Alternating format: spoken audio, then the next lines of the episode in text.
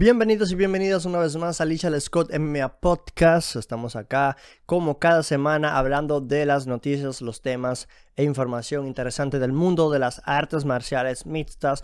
Yo soy su host Lichal Scott y como siempre les invito a que se suscriban al canal de YouTube. Como pues básicamente la mayoría de las personas nos consumen por ahí, pues tengo que avisarles, ¿no? Si es que ves este contenido y no, y no te has suscrito, te invito a suscribirte, a activar la campana de notificaciones para que YouTube te envíe una notificación cada vez que publiquemos un nuevo podcast o una nueva pues forma de contenido en el canal. Y por supuesto a la gente que lo escucha en las plataformas de audio, estamos disponibles en múltiples plataformas de audio de podcast como Spotify, Google Podcast, Apple Podcast, Stitcher y demás, como Lichel Scott MMA vamos a tocar un tema muy interesante y es que Conor McGregor va para el cine. Por primera vez, el Notorious estará participando en una película en la pantalla grande. Tendremos a Conor McGregor eh, uniéndose a Jake Gyllenhaal, este gran actorazo, uno, de mis favoritos, Jake Gyllenhaal, y se une McGregor a al reboot de la película Roadhouse. Aquí tengo el detalle en mi celular.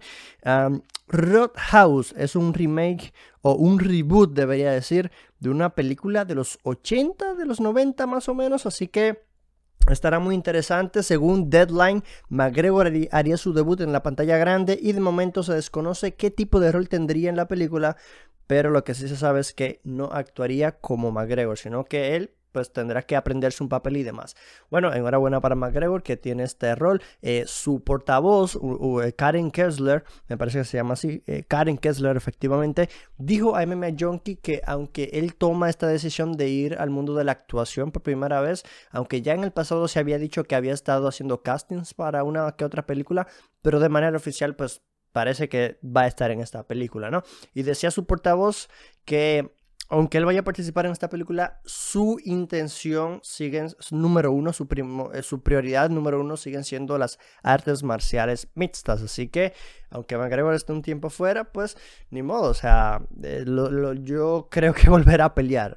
Tal vez al finales del año que viene o a mediados, quién sabe cuándo. Pero dice, su, dice su portavoz que él quiere seguir peleando. En fin, Dan Hooker reta a Tony Ferguson así como lo oyen Dan Hooker.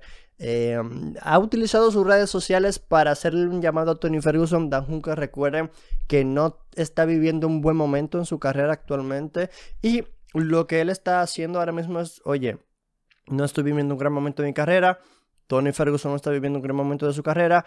Los dos somos strikers. La hemos estado pasando mal con grapplers pues vamos a pelear. Y bueno, es a lo que se ha dedicado Dan Hooker. En el momento que estoy grabando este video, Dan Hooker le ha hecho eh, un llamado a Tony Ferguson en Twitter específicamente, incluso lo etiqueta, lo taguea, le dice Tony Ferguson, vamos a pelear, te aplastaría la cara, algo así le dijo. Y de momento pues no se ha escuchado nada por parte de Tony Ferguson. Y es que es, eh, es una situación lamentable para ambos porque llegaron a estar en el tope del peso ligero y hoy día pues tanto Dan Hooker como Tony Ferguson están a nada de, dejar de estar incluso rankeados, ¿no? Porque es que, aunque están perdiendo con el top, pues eh, parece que se le está acabando el prime a cada uno.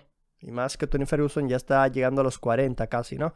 Y Hooker, pues aunque todavía tiene una buena edad para competir, parece que su mandíbula ya no es la de siempre y ha tomado peleas um, de mala manera en el sentido de que poco inteligentes debería decir, ya que ha tomado muchas peleas en corto aviso que no le beneficiaron. Seguimos con los temitas. Alexa Grasso.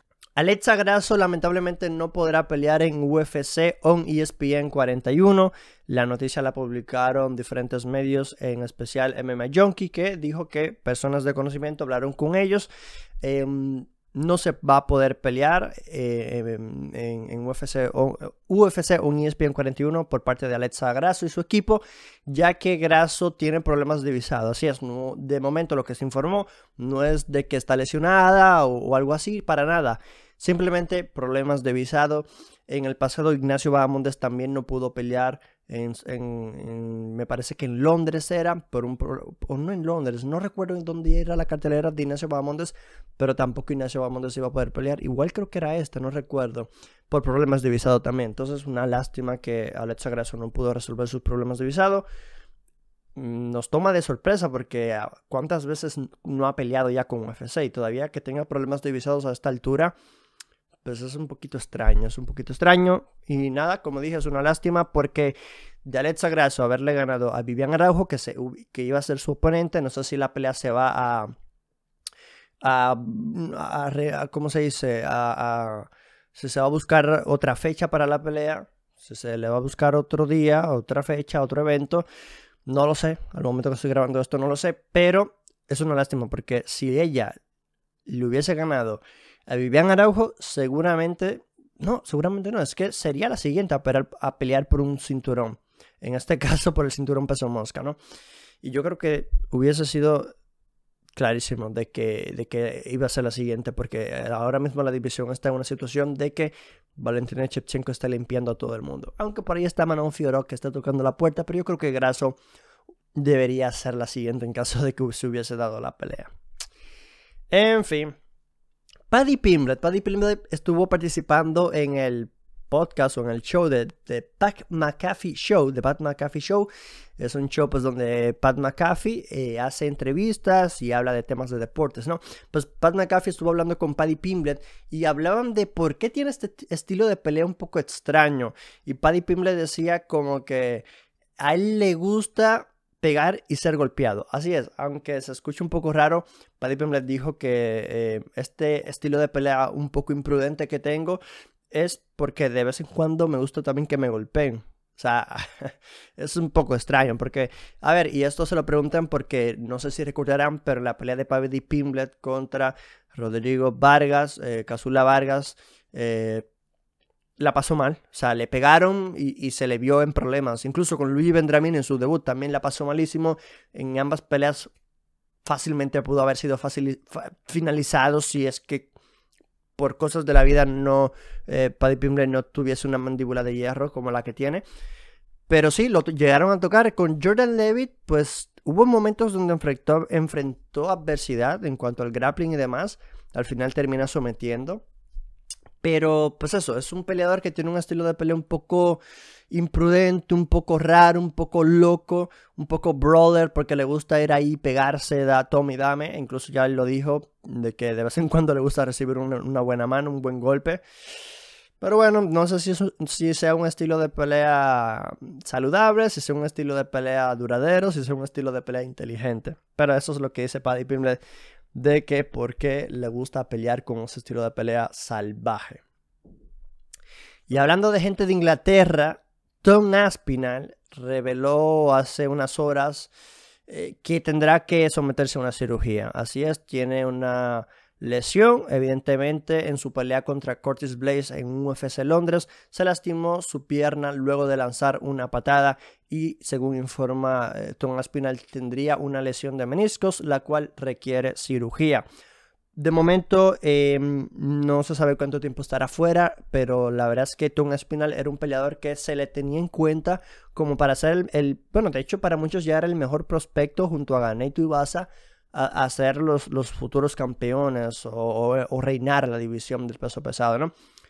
Pero bueno, se termina lesionando en 15 segundos luego de patear a, las piernas de Curtis Blaze, se cae, cuando pisa se cae porque pues obviamente le duele y nada. Eh, tendrá que hacerse cirugía, esperemos que todo salga bien, esperemos que no sea mucho tiempo, esperemos que se pueda recuperar y esperemos que pueda ser el mismo de antes porque este Tom Aspinal de antes de la lesión era un Tom Aspinall que hacía lo que él quería con, sus rivales. Entonces, lamentablemente, ahora que se lesiona, habrá que ver si es una de esas lesiones que cambian carreras para mal. Y sería lamentable porque la verdad es que pintaba para muchas cosas. Es muy joven también Tom Aspinall. Entonces, una lástima, una lástima esa lesión. Pronta recuperación para él. Esperemos que, pase rápido ese momento.